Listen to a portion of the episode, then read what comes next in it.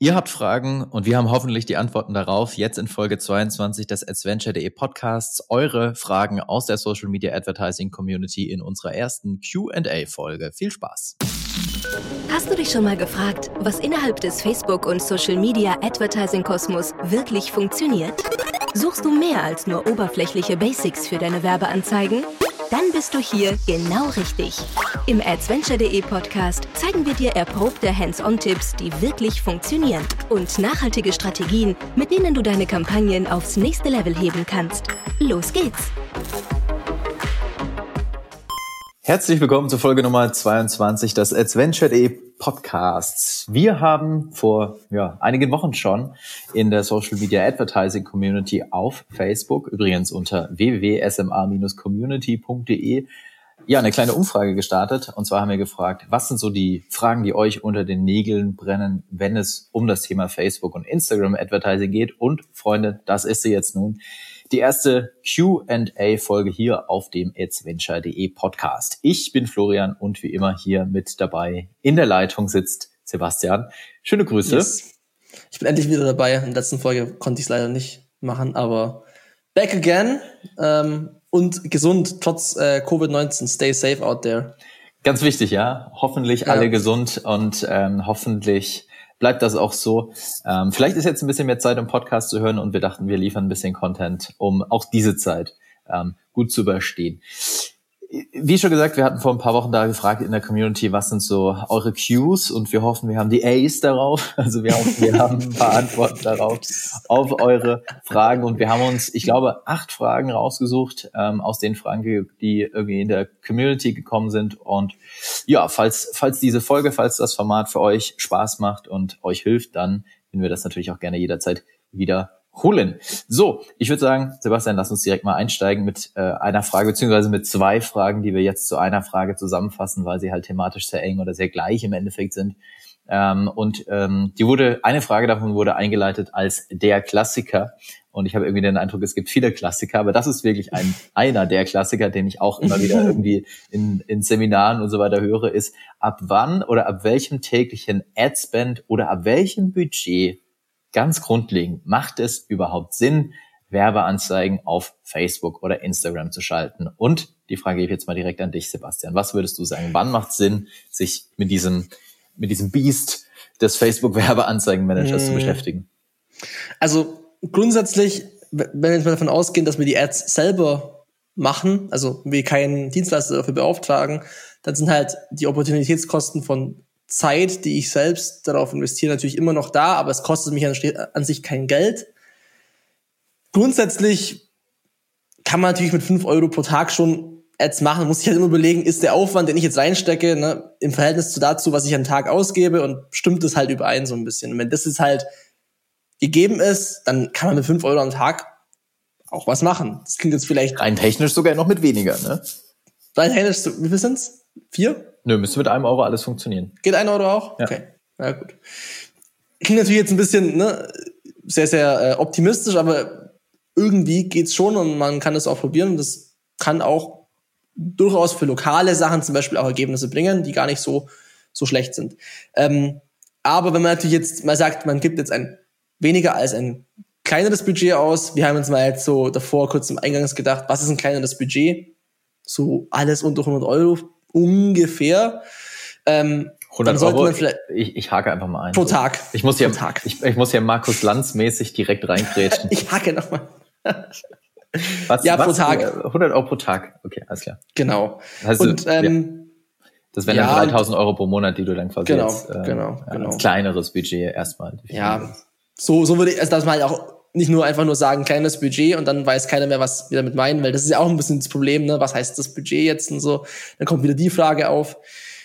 Und dann, wenn man halt sagt, okay, man, es lohnt sich jetzt einen Dienstleister zu beauftragen, das würde halt bei einem kleineren Budget jetzt nicht viel Sinn ergeben, weil das kostet halt auch unverhältnismäßig viel und einen Freelancer jetzt zu beauftragen für ein geringeres Budget oder geringere Kosten als eine Agentur wird trotzdem jetzt nicht fünf Euro Adspend am Tag sich rentieren. Oder siehst du das anders, Flo?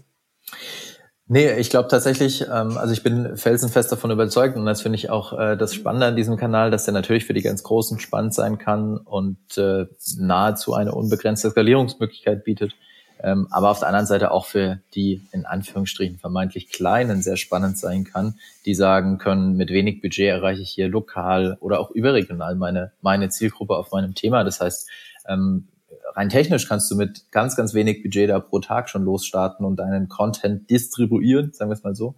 Aber wie du auch schon gesagt hast, ich glaube, es ist mega wichtig, halt drüber nachzudenken, ähm, die Zeit, die ich rein investiere, äh, also die Opportunität, die ich dadurch habe, ähm, ist das sinnvoll oder könnte ich in der Zeit, die ich mich mit dem Werbeanzeigenmanager rumschlage, die ich mich damit rumschlage, eine Zielgruppe zu definieren und eine Werbeanzeige zu bauen und äh, einen Creative zu entwickeln und über all das mir irgendwie Gedanken mache, gibt es vielleicht irgendwie Maßnahmen tatsächlich, die ähm, mit weniger Input einfach auch dasselbe oder vielleicht ein besseres Ergebnis irgendwie generieren können. Also diese Frage muss man sich fairerweise dann in dem mm. Fall schon mhm. stellen.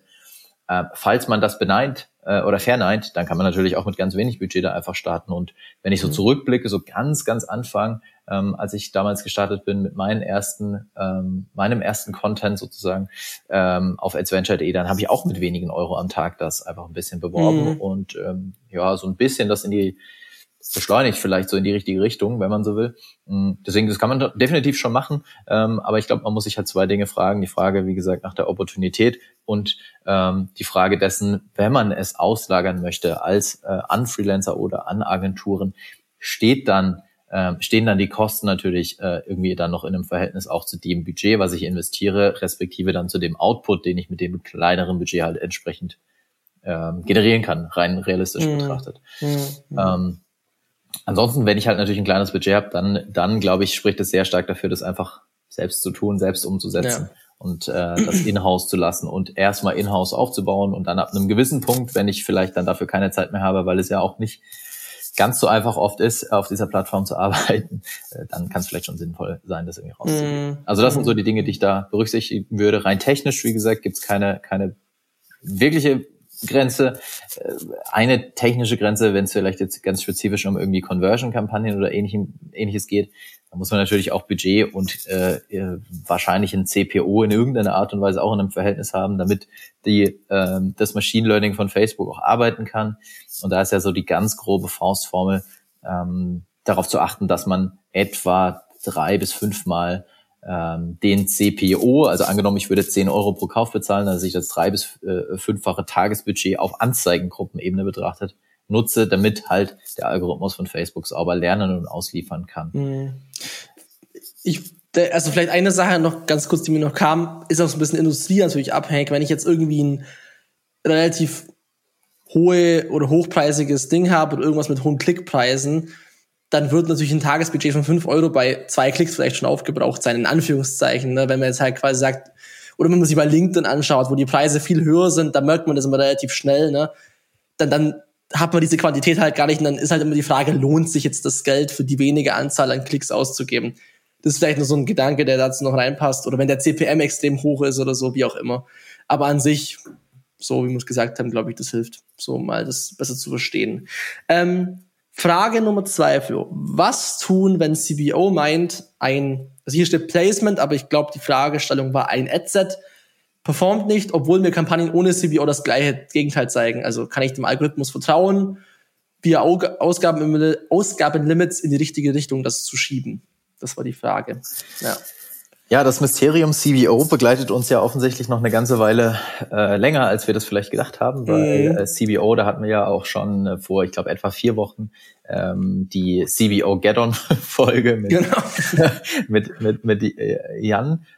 Äh, tatsächlich ist es ja so, vielleicht das noch als kurzes Zwischenupdate zum Thema CBO, dass der äh, geplante Erst-Rollout, die erste Welle des Rollouts von CBO wieder zurückgezogen wurde von Facebook ähm, und zurückgezogen wurde, nachdem eigen, der eigentliche D-Day schon da war. Also das, das war ja, es war ja geplant, dass Ende Februar oh die erste Rollout-Welle kommt und dann nur noch CBO in gewissen Ad-Accounts möglich sein soll.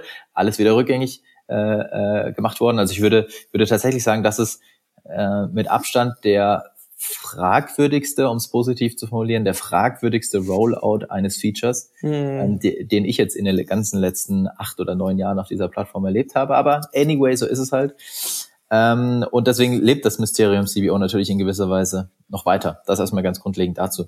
Aber den Fall, dass ähm, innerhalb von einer Kampagne mit Kampagnenbudgetoptimierung, also mit CBO, dass äh, da gewisse Dinge äh, für uns äh, betrachtet in eine falsche Richtung laufen. Das heißt, wir sehen, dass Budget auf Anzeigengruppen ausgegeben werden, die vermeintlich mh, weniger gute Performance zeigen, oder wir sehen, dass zu wenig Budget andersrum quasi betrachtet auf den Anzeigengruppen ausgegeben werden, die eigentlich für uns, was wir sehen, gute Ergebnisse liefern.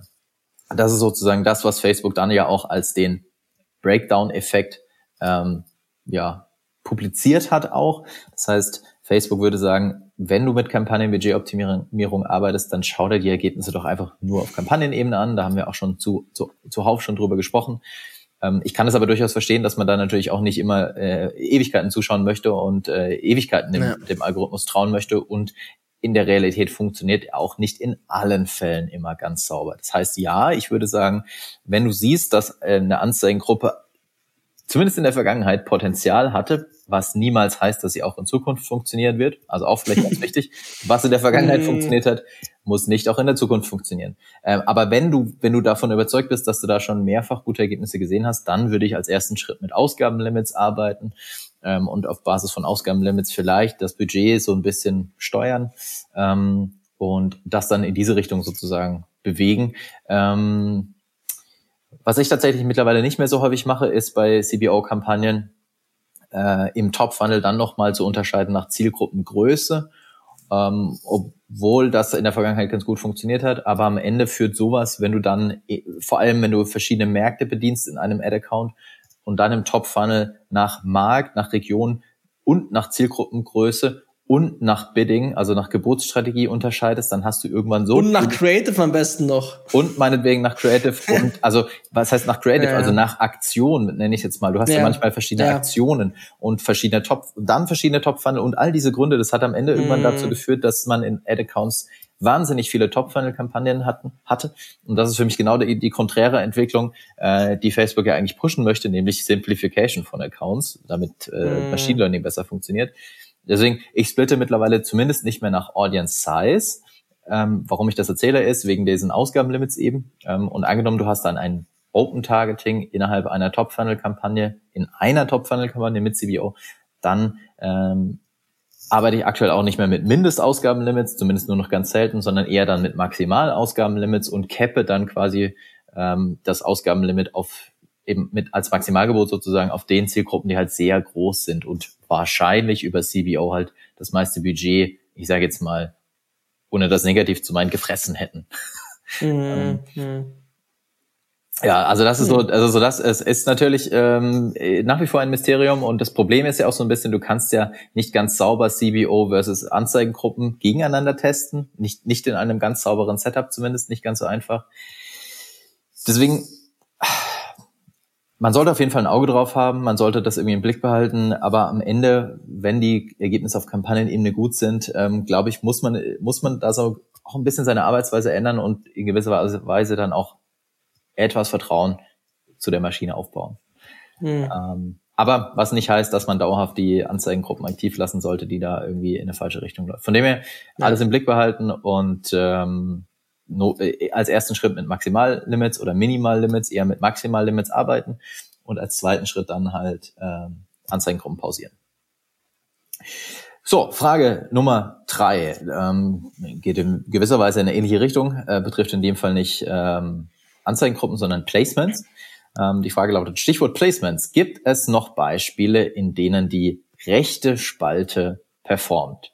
Das ist übrigens immer ganz, ganz schön. Das ist für mich meistens so ein ganz nettes Intro, wenn ich mich auch vorstelle. Weil damals, vor, vor vielen Jahren, waren die rechte Spalte so die einzige Platzierungsmöglichkeit mhm. von Facebook, äh, was ich dann immer irgendwie so auch als Aufhänger gerne nutze und erzähle, dass damals das das einzige war. Und heute haben wir gefühlte, schon lange nicht mehr gezählt, ehrlicherweise, 15, 17, glaube ich, verschiedene mhm. Platzierungen.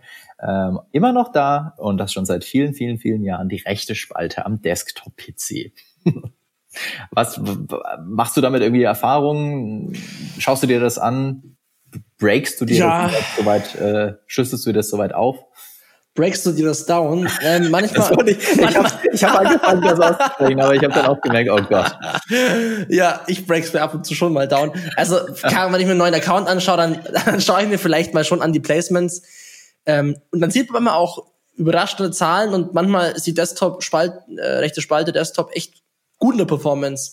Oder auch du des Öfteren. Die Reichweite ist halt viel, viel, viel, viel geringer als im Feed. Mobile, auch Desktop-Feed oder Instagram oder whatever. Ähm, dementsprechend, also die Scaling-Plattform schlechthin ist es natürlich nicht, aber an sich habe ich jetzt keine schlechten Erfahrungen damit. Und ich, wenn ich halt jetzt auf Conversions biete und jetzt nicht irgendwie eine sensitive Brand habe oder so, dann würde ich das natürlich immer mit reinnehmen, ähm, um einfach alle zu erreichen, die halt äh, eventuell auch da äh, erreicht werden können. Dementsprechend ja, man kann natürlich noch ein bisschen gucken, ne, View-Through-Conversions, Click-Conversions, wie viel kam da zustande, weil das ist natürlich schon so, so ein klassisches Display-Format, äh, so die rechte Spalte, so innerhalb so ein bisschen ein Google-Display-Netzwerk. Dementsprechend, da muss man vielleicht echt ein bisschen die Performance betrachten, aber ich meine, wie oft schaut man sich die Placements auf Adset-Level nach rechter Spalte an? Mal ganz ehrlich, also das wird in den wenigsten Fällen passieren. Das schaut man sich vielleicht einmal an bei der Analyse von den Breakdowns, wenn man einen neuen Account übernimmt oder mal wieder so ein Zwischenaudit macht. Aber in der Realität ja, ist es halt mit ausgewählt. Ja, tatsächlich nicht allzu häufig. Ähm, ja, auch das ähm, kann man kann man auf jeden Fall irgendwie ein Auge drauf haben, sollte man wahrscheinlich auch ein Auge drauf haben und was man tun kann, was aber am Ende natürlich den Gesamtaufwand massiv erhöht. Man könnte dafür sorgen, dass über Asset Customization ja. das Werbemittel dann in der rechten Spalte wieder quasi im vermeintlich alten Format äh, also eben Wert, äh, Quatsch, im, im, im rechteckigen Format quasi dargestellt wird. Ähm, könnte man natürlich tun, erhöht aber insgesamt natürlich so stark den Aufwand, dass ich nicht weiß, ob das dann gemäß der Opportunität, die man dafür äh, hat, mm. ob sich mhm. das irgendwie lohnt. Mm.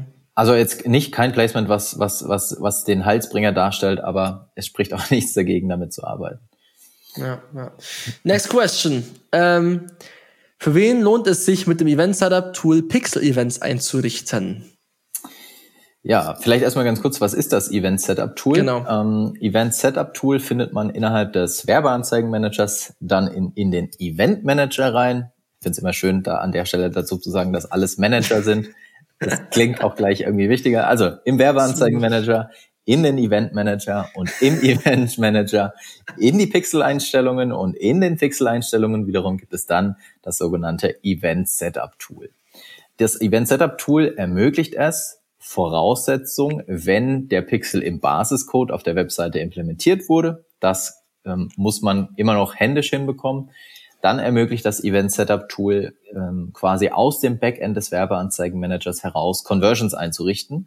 Ähm, heißt also einzurichten, dass ähm, wenn jemand eine bestimmte Webseite besucht hat oder, und das ist wahrscheinlich der größte Vorteil, wenn jemand einen bestimmten Button auf einer Webseite geklickt hat, äh, dass dann der ähm, Pixel bzw. der Werbeanzeigenmanager eine Conversion ausweist, also der Pixel dann eine Conversion trackt. Ähm, das kann man natürlich auch genauso über einen Google Tag Manager einrichten, dass man da definiert, wenn jemand auf einen bestimmten Button klickt, dass das eine Conversion ist. Aber da fängt es dann meistens auch an, irgendwie komplizierter zu werden, weil ähm, die Verantwortung des Kampagnenmanagers dann meist meiner Erfahrung nach nicht so weit geht, dass er auch den Tag Manager bedient, sondern das wiederum von der IT-Abteilung betreut wird. Mhm. Und da drehen wir uns dann manchmal ein bisschen im Kreis. Das heißt, die dicke, dicke Empfehlung wäre auf jeden Fall, alle wichtigen Conversions, die ihr messen wollt. Also zum Beispiel, wir bleiben jetzt im E-Commerce-Beispiel, ihr wollt ähm, die View-Contents, die Add-to-Cards und die Käufe messen. Das sind so die drei wichtigsten. Oder ähm, wenn ihr in der Lead-Gen, äh, äh, im Lead-Gen-Bereich unterwegs seid, dann sind das halt entsprechend Leads und, und passende Events. Diese Events würde ich euch auf jeden Fall empfehlen, über den Website-Code zu implementieren, weil das ist die sauberste und vor allem auch stabilste und sicherste, ich sage jetzt mal, Variante, äh, Tracking-Events einzurichten, weil alles andere in gewisser Weise fehleranfällig sein kann. Genauso auch Conversions, die über das Event Setup Tool eingerichtet werden können. Auf der anderen Seite, der ganz große Vorteil ist, es ist einfach viel schneller umzusetzen. Das heißt, man braucht dafür keine Entwickler, man braucht keinen Zugriff auf einen Tag Manager und man kann quasi als Kampagnenmanager aus dem Backend des Werbeanzeigenmanagers heraus ähm, Conversions einrichten. Und ähm, das Tool ist davon ausgehend, dass Facebook das weiterentwickelt. Ähm, man kann jetzt seit einer ganzen Weile irgendwie auch schon Values erfassen über das Event Setup Tool, sofern diese Values dann eben äh, innerhalb der Webseite quasi genannt werden. Heißt also auf gut Deutsch, für die Danke-Seite eines ähm, eines E-Commerce Stores kann man dann auf der Danke-Seite sagen, das ist, das ist die Seite für Käufe, die Käufe misst und dann kann ich quasi aus dem Code noch raussuchen oder aus der Webseite noch raussuchen ähm, den Wert, der da angezeigt wird dem Käufer und dann würde sich der Pixel das hier rausziehen. Ähm, das heißt also, das Tool wird weiterentwickelt, aber ähm, und kann man sicherlich auch nutzen, ähm, ist wie gesagt nur manchmal ein bisschen muss man ein bisschen vorsichtig sein, weil es kann fehleranfällig sein. Und an der mhm. Stelle nochmal ein Hinweis, was, was ich jetzt ganz, ganz, ganz oft schon gesehen habe in den letzten Wochen und Monaten, ist, äh, dass äh, viele bewusst oder unbewusst, die meisten unbewusst und unwissend mit den Automatic Events des Pixels arbeiten, beziehungsweise die automatischen Pixel-Events aktiviert haben im Werbeanzeigenmanager oder im Events Manager ähm, und dann der Pixel völlig automatisch, so, sogar ohne, dass ich sie mit dem Event Setup Tool eingerichtet habe, sondern völlig automatisch, wenn er glaubt, ein Event zu messen oder messen zu können, das dann misst und vor allem auch ausgibt als Conversion. Mhm. Und das hat schon in vielen Fällen, in die ich jetzt reingeguckt habe, die Ergebnisse tatsächlich einfach ganz falsch dastehen lassen, weil der Pixel dann äh, heute schon teilweise versucht, selbst zu erkennen, was ist das hier für eine Conversion. Also der versucht heute schon zu erkennen, ah, ich glaube, hier hat jemand gerade was gekauft und dann wird eine Purchase Conversion gemessen. Oder ich glaube, mhm. hier hat gerade irgendwo jemand sein Lead abgegeben, dann wird ein Lead-Event gemessen und natürlich auch reported in den Ergebnissen des Werbeanzeigenmanagers. Ähm, und das meine Freunde, das geht ganz oft schief. Ähm, zumindest äh, in den Fällen, in denen ich das gesehen habe, da kann ich euch auf jeden Fall nur dazu raten, mhm. deaktiviert diese Funktion oder habt, ein, habt auf jeden Fall ein Auge drauf, weil äh, sonst kann es sein, dass an manchen Stellen ein Kauf oder eine Conversion gemessen wird, an denen gar keine Conversion passiert ist. Deswegen automatisch, ja. schaut, überprüft mal bei euch im Event Manager, ob die automatischen Events aktiv sind und falls ja, kann man bei dem Einzelevent wiederum im Werbeanzeigenmanager beziehungsweise auch wieder im Eventmanager sich anschauen, ob es über den Code getrackt wurde oder automatisch getrackt wurde. Und wenn es automatisch getrackt wurde, schaut euch das ganz, ganz, ganz genau an, ob das richtig ist. Das war jetzt auf eine kurze Frage eine sehr lange Antwort. Wir gehen direkt Nein, weiter. Jetzt wissen, alle Bescheid wegen Event Setup Tool Automatic äh, Pixel Events. Also ja, das war ja auch irgendwie das Ziel. Das tut mir leid. Fällt mir manchmal fällt es mir tatsächlich schwer, kurz und knapp auf den Punkt zu kommen. Deswegen gehe ich jetzt Nein, ganz ich kurz und knapp. Ich fand's sehr gut. Deswegen gehe ich jetzt ganz kurz und knapp zur nächsten Frage. Die lautet: ähm, Ab wann würdet ihr ein zweistufiges beziehungsweise dreistufiges Funnel-Setup empfehlen? Äh, du meinst Two-Step und Three-Step-Funnel? Ja, ich habe ähm, übersetzt. Also hier steht Two-Step versus ja, Three-Step. Ich genau. habe mal übersetzt. In dem Fall, was, was, was heißt Three-Step-Funnel oder dreistufig? Äh, wir, wir nehmen an, Tofu, Mofu, Bofu Top Funnel, Middle Funnel, Bottom Funnel. Zweistufig wäre halt nur Prospecting, Retargeting. Also in dem Fall Tofu und dann halt Mofu, Bofu quasi gemeinsam, um es halt äh, kurz zu erklären.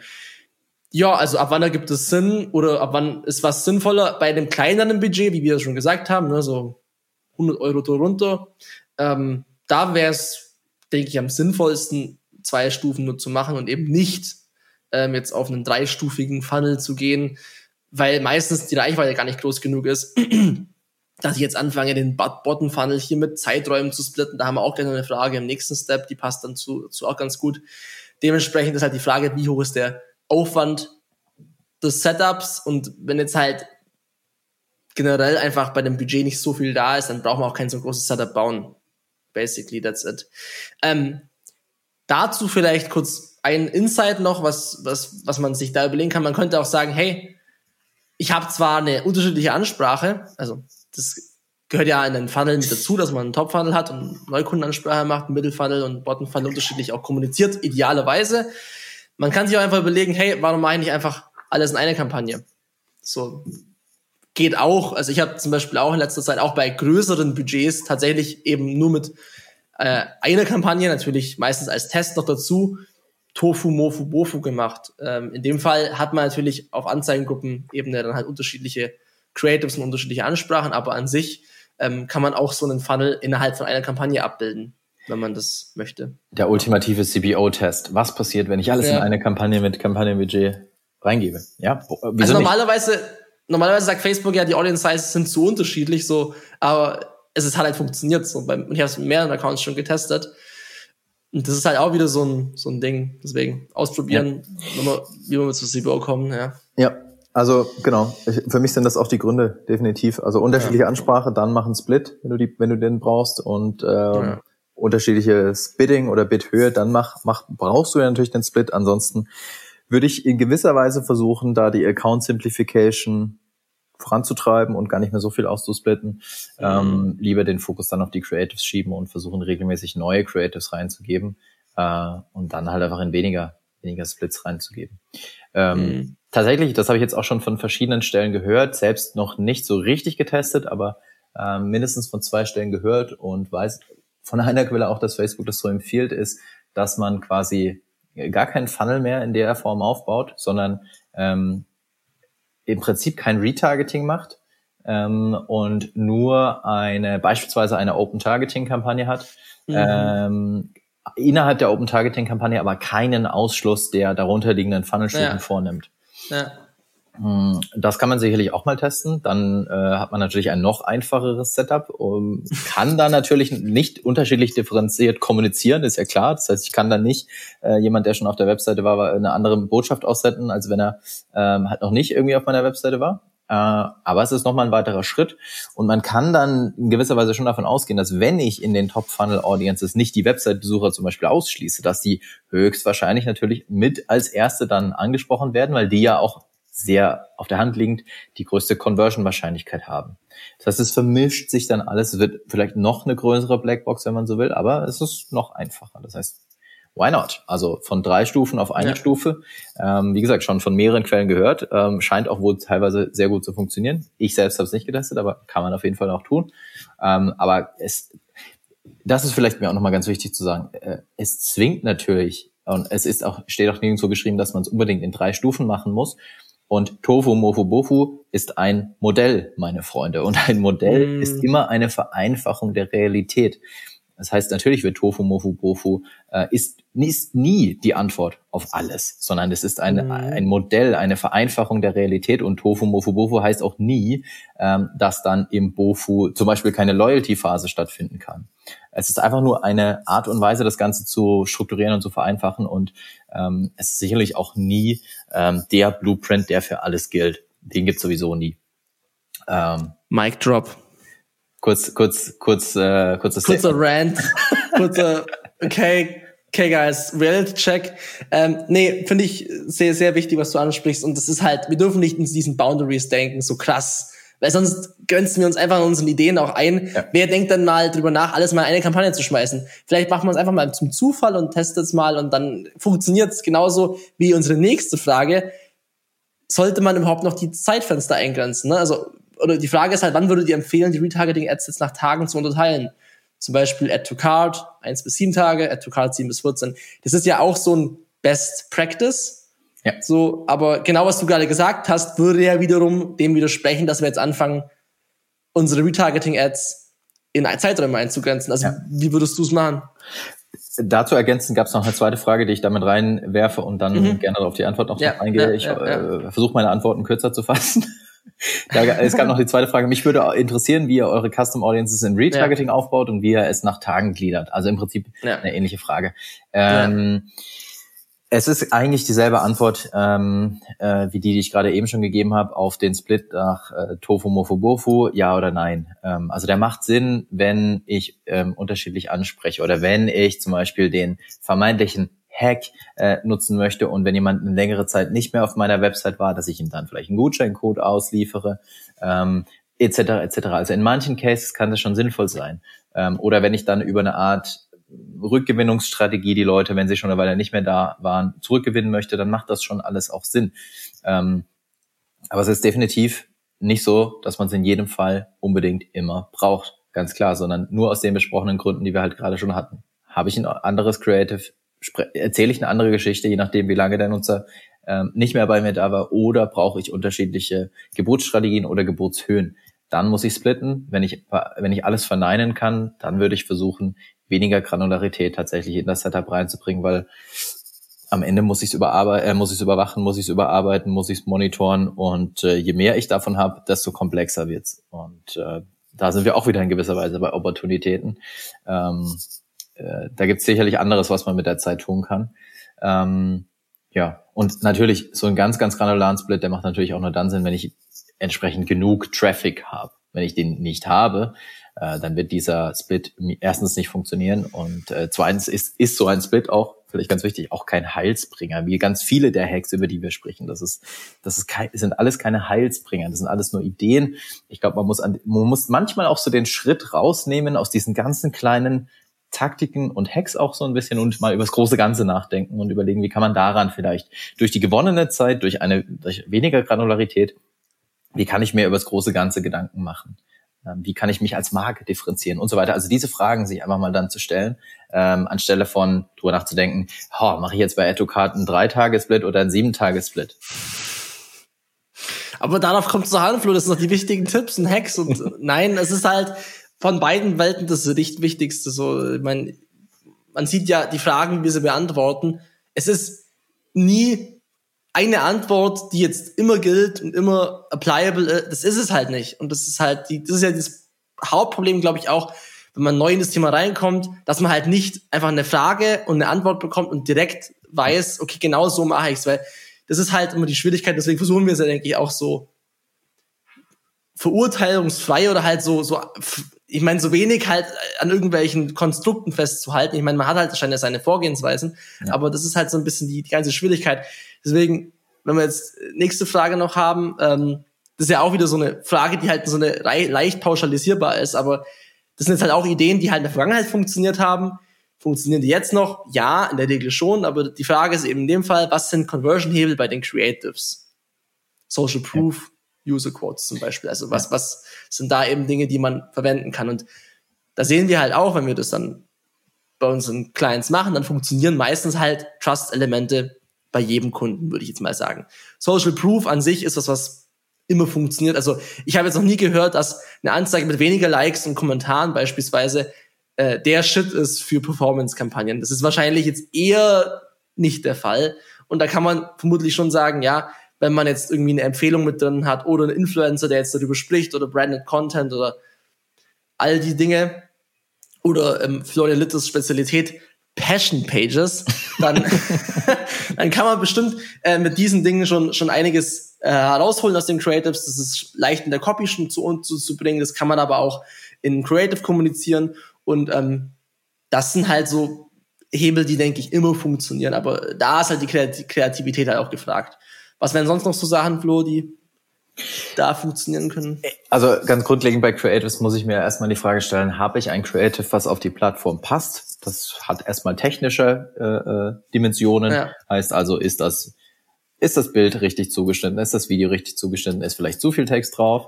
Ähm, funktioniert das Video ohne Ton, zumindest im Feed? Hat das äh, Video Text-Overlays? Hat das Video Branding-Elemente? Hat das Video vor allem auch Call-to-Action-Elemente? Oder eine Falle, in die, glaube ich, gerade ganz viele reinlaufen, ist, oh ja, ich muss mein Creative für Stories anpassen und lasse es automatisch im Werbeanzeigenmanager zuschneiden. Was dann dazu führt, dass aus einem quadratischen Creative ein ähm, vertikales Creative wird und am Ende tatsächlich niemand mehr verstehen kann, was du eigentlich sagen willst. Weil gerade Stories sind echt äh, eine Herausforderung, weil kein Textelement drumherum. Im Feed ist es so, ne, du kannst einen Text, eine Copy schreiben, kannst einen Titel schreiben und alles wird, äh, wird angezeigt in der Ad, aber in der Story halt nicht. Das heißt, wenn du es in der Story nicht auf das Creative draufarbeitest, in Form von Text-Overlays auf dem Creative, äh, was jetzt Bild oder Video sein kann, dann ist da kein Text drauf. Äh, und dann versteht kein Mensch, was du ihm sagen willst. Ähm, das heißt, das sind so technische, technische Aspekte. Ansonsten natürlich all das mit Social Proof, der auch wiederum verschiedene Dimensionen haben kann. Social Proof im Sinne von Likes natürlich auf der einen Seite und Kommentaren. Social Proof im Sinne von Testimonials. Social Proof im Sinne von eine Sache, die wir sehr häufig aktuell testen, sind sogenannte PR-Quotes. Das heißt, wir nehmen Pressestimmen über ein Produkt, über eine Marke sozusagen und transportieren die auf die Ad. Ähm, das kann sehr, sehr gut funktionieren. Ähm, oder natürlich alles, was mit Influencer und Branded Content zu tun hat. Ähm, gerade im Mittelfunnel ist äh, Branded Content und Influencer, also Trust, auch hier wieder ein extrem schöner schöner Hebel. Und aber auch da finde ich, kann man auch nochmal einen Schritt zurückgehen und überlegen, ähm, was kann ich denn noch tun, außer mein Creative nochmal achtmal nach links zu drehen. Ähm, was sind die wirklich großen Dinge, die ich ändern kann? Und eine ganz große Geschichte, die vielleicht dann, wenn man sich zu sehr in den Werbeanzeigenmanager ja, rein verfängt, sage ich jetzt mal, äh, die, die vielleicht ganz äh, ab und zu mal verloren geht, sind natürlich die Landingpages. Was kann ich, wohin schicke ich die Menschen überhaupt? Und werden die dort abgeholt, wo ich sie hinschicke? Bekommen die erzählt, um was es überhaupt geht? Oder landen die einfach ganz direkt hart, in Anführungsstrichen, auf einem Produkt? Ähm, was sie vorher vielleicht noch nie in ihrem Leben gesehen haben. Ähm, das heißt, auch darüber gilt es natürlich, sich Gedanken zu machen. Mhm. Und das ist wahrscheinlich äh, mit der noch größere Hebel, ähm, dass man verschiedene Linkziele testet, überlegt, wie kann man Landingpages optimieren. Site Speed ist natürlich da auch ein Thema. Alles in diese Richtung. Das sind, das sind die ganz großen Hebel, wenn es ums Thema Conversion Rate auf den Ads geht. Neben den äh, die, die man natürlich auf der Plattform auch beachten sollte. Aber das ist wahrscheinlich der noch größere Hebel und beeinflusst die Conversion wahrscheinlich maßgeblicher als ich baue jetzt hier noch irgendwie ein Testimonial Quote in meinen Text ein, ähm, sondern wohin schicke ich die Leute? Funktioniert das? Funktioniert das mobile ähm, oder eben nicht? Ähm, das sind die Dinge, die man testen sollte, vor allem mobile testen sollte. Und eine wichtige Sache vielleicht, ist, ist aus leidiger eigener Erfahrung erlebt, testet eure Landingpages nicht nur im Safari, also ich spreche jetzt als iPhone-Nutzer, nicht nur im Safari-Browser, sondern testet eure eigene Landingpage und Webseite im In-App-Browser von Facebook und Instagram. Because mm. guess what? Manchmal macht er andere Dinge als Safari. Mm. Und manchmal ja, funktioniert deine Webseite dann darin halt nicht so gut. Und wenn die Webseite und alles, was du nach der Ad hast, nicht funktioniert, dann funktioniert es auch nicht mit der Conversion Rate. Ja, das, das ja. dazu. Ähm, das waren, glaube ich, acht Fragen, wenn ich richtig gezählt habe. Ähm, wir hatten ursprünglich geplant, die auf eine Viertelstunde zu machen. Wir sind bei 35 Minuten gelandet. Also, yeah. Hoffentlich acht, genug Content. Qs, acht Qs und viel, viel mehr A's. Hoffentlich. ähm. Paar 8 hoch 2 A's oder so wahrscheinlich. Das ist die Formel daraus. Ja. Okay, dann ähm, würde ich sagen, gebt uns liebend gerne Feedback zu dieser Folge. Wir werden die natürlich auch unter den Thread in der Social Media Advertising Community posten. Ähm, und äh, falls euch das gefallen hat, als Format gefallen hat, dann freuen wir uns natürlich auch dieses Format zu wiederholen. Vielleicht auch irgendwann mal als Facebook Live in der Gruppe. Mhm. Ähm, why not? Ähm, wir werden das testen. Ähm, wir wollen ja auch dieses Format immer wieder weiterentwickeln und auch da gewisse Dinge, Konzepte immer wieder in Frage stellen. Das heißt, lasst uns da auf jeden Fall Feedback zukommen und auch hier nochmal der Hinweis, wir freuen uns jederzeit über eine hoffentlich positive Bewertung bei iTunes oder dem Podcast-Hoster deines Vertrauens. Ähm, alles zu dieser Folge gibt's dann unter adventure.de slash podcast minus 022 für Folge 22. Ja, und dann bleibt am Ende gar nicht mehr allzu viel zu sagen, außer bleibt gesund, Freunde, bleibt gesund und vor allem auch munter. Und ähm, wir hören uns in der nächsten Folge. Danke dir, Sebastian. Danke, Flo. Bis zum nächsten Mal. Ciao, ciao. Vielen Dank fürs Zuhören. Wenn dir diese Folge gefallen hat, dann hinterlasse uns eine Bewertung bei iTunes. Mehr Tipps rund um Werbeanzeigen auf Facebook, Instagram und Co. findest du auf adventure.de. Bis zur nächsten Folge.